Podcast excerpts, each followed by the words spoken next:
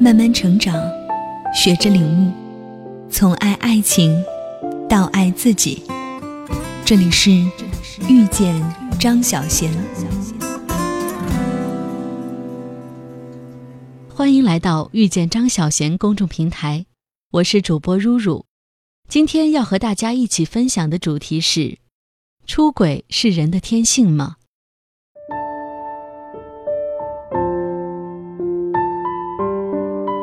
一部家庭伦理剧或都市情感剧要火，百分之九十以上都要有出轨的桥段。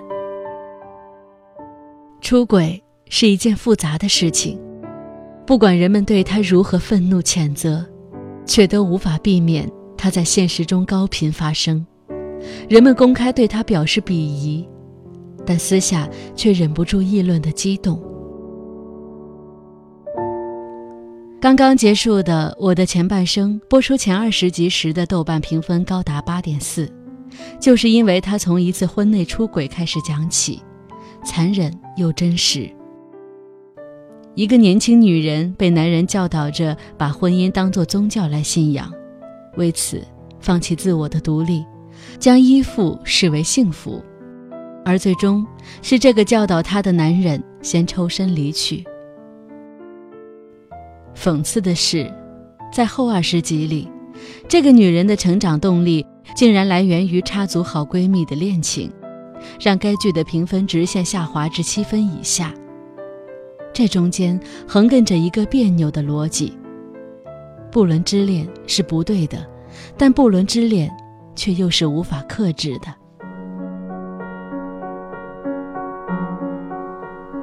二零一四年，在日本富士电视台开播的《昼颜》更是掀起了轩然大波。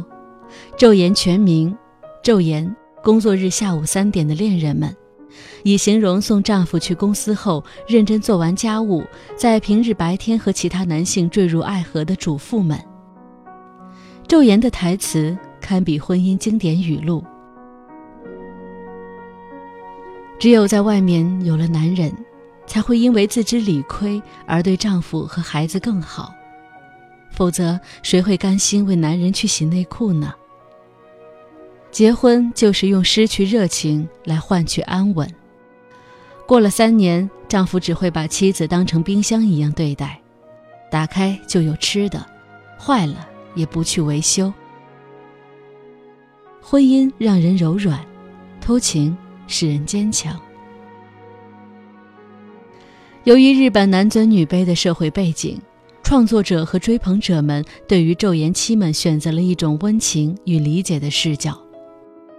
丈夫们将妻子视为洗碗机和冰箱，无视他们的精神需求，他们只能凭借出轨和偷情发现自我存在的价值。超市收银员与事业落魄、被妻子娘家瞧不起的中学老师的恋情。富贵太太与丈夫公司的设计师的恋情，前者追求精神纯爱，后者追求人格独立。在巨大争议中，《昼颜》的结束季陷入了深深的纠结后，匆匆结尾。两个昼颜妻，前者被迫分手后绝望离婚，后者则是日本版的娜拉，要么堕落，要么归来。他选择了归来，不能怪编剧虎头蛇尾，出轨者们能有什么好结局呢？就算有，吃瓜群众们也不愿看到吧。昼颜妻就算值得同情，也不是因为出轨行为本身，而是因为日本这种性别不平等的婚姻文化需要被改善。在结婚的誓词中，我们念叨。无论是顺境或是逆境，富裕或贫穷，健康或疾病，快乐或忧愁，我将永远爱着您，珍惜您，对您忠诚，直到永永远远。一夫一妻制是人类社会演进过程中的选择，忠诚是婚姻最基础的要义之一。理想的婚姻模式必须建立在不背叛的基础上。从古至今，人们大致认同的理想婚姻模式基本都是这样：男主外，女主内，男人主要负责提供经济来源，女人可以有点收入来源，但必须能相夫教子，打理家庭，夫妻才能相濡以沫，相敬如宾。然而，从陈俊生、罗子君到周延期，这种看起来理想的婚姻模式，在现实中都脆弱的不堪一击。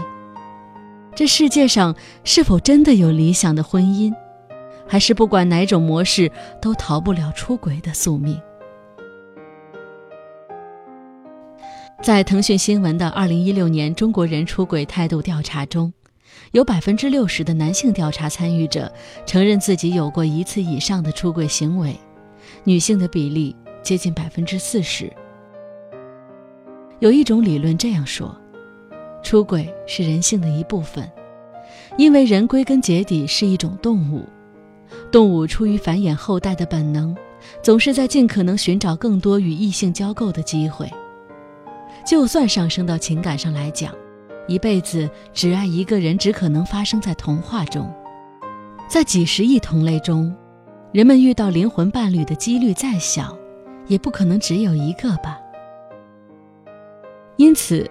一夫一妻制也许是最不坏的人类制度，但是绝对是违反人性的。否则，为什么不管在哪种社会形态之下，出轨都是如此高频发生的现象？一夫一妻制只是一个终极理想，实际上很难存在终身没有相互背叛的婚姻。关于这样的结论，我也思考了很久。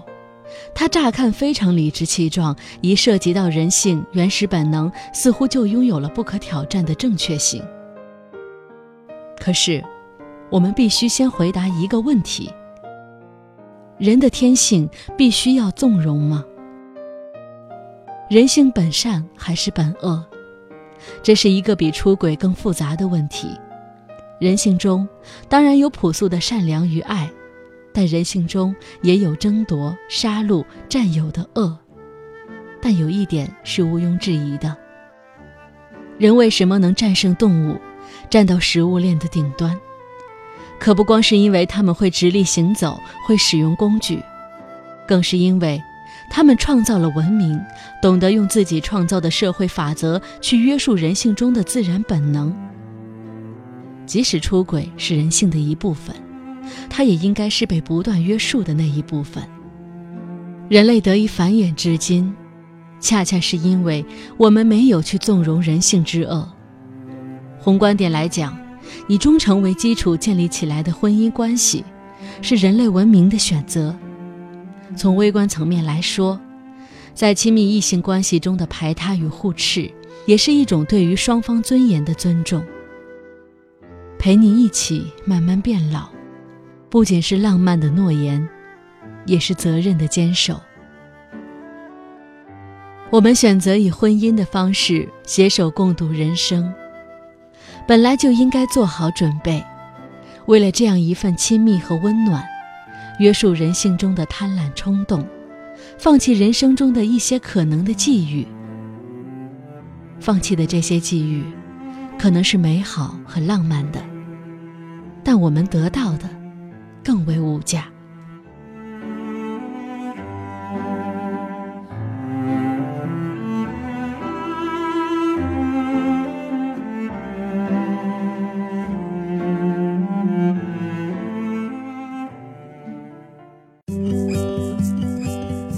本节目由遇见张小贤和喜马拉雅联合出品，更多精彩内容敬请关注微信公众号。